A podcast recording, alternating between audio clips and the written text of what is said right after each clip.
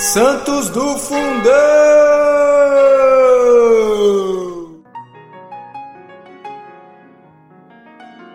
Fala galera, tudo bem? Hoje, 1 de março, vamos falar da história de São Davi, bispo e confessor. São Davi nasceu no condado de Cardigan. Era filho de Chanto e de Santa Nona, o mais célebre dos santos do país de Gales. Foi discípulo de Iltut, o fundador do mosteiro de Lantvit. A regra que o santo impôs aos seus monges não lhe permitia falar, senão em casos de extrema necessidade. Quando no trabalho do campo, a ajuda dos animais de carga ou tração era proibida, ao mesmo tempo que labutavam mentalmente deviam estar orando. Terminada a faina, tornavam ao mosteiro e em silêncio liam, escreviam ou rezavam.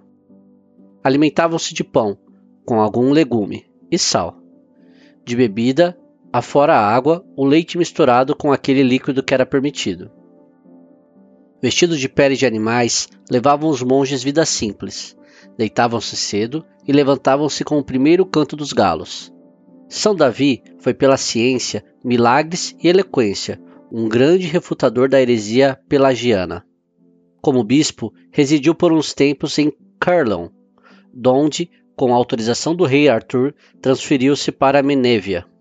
Falecido em idade assaz avançada, em 589, foi enterrado na igreja de Santo André. Depois de São Davi, tendo fundado vários mosteiros, dentre eles os de Repton, Bath, Leominster, Glastonbury e Crowland, todos grandes escolas de virtude, onde se formou um elevado número de santos, homens servidores de Deus.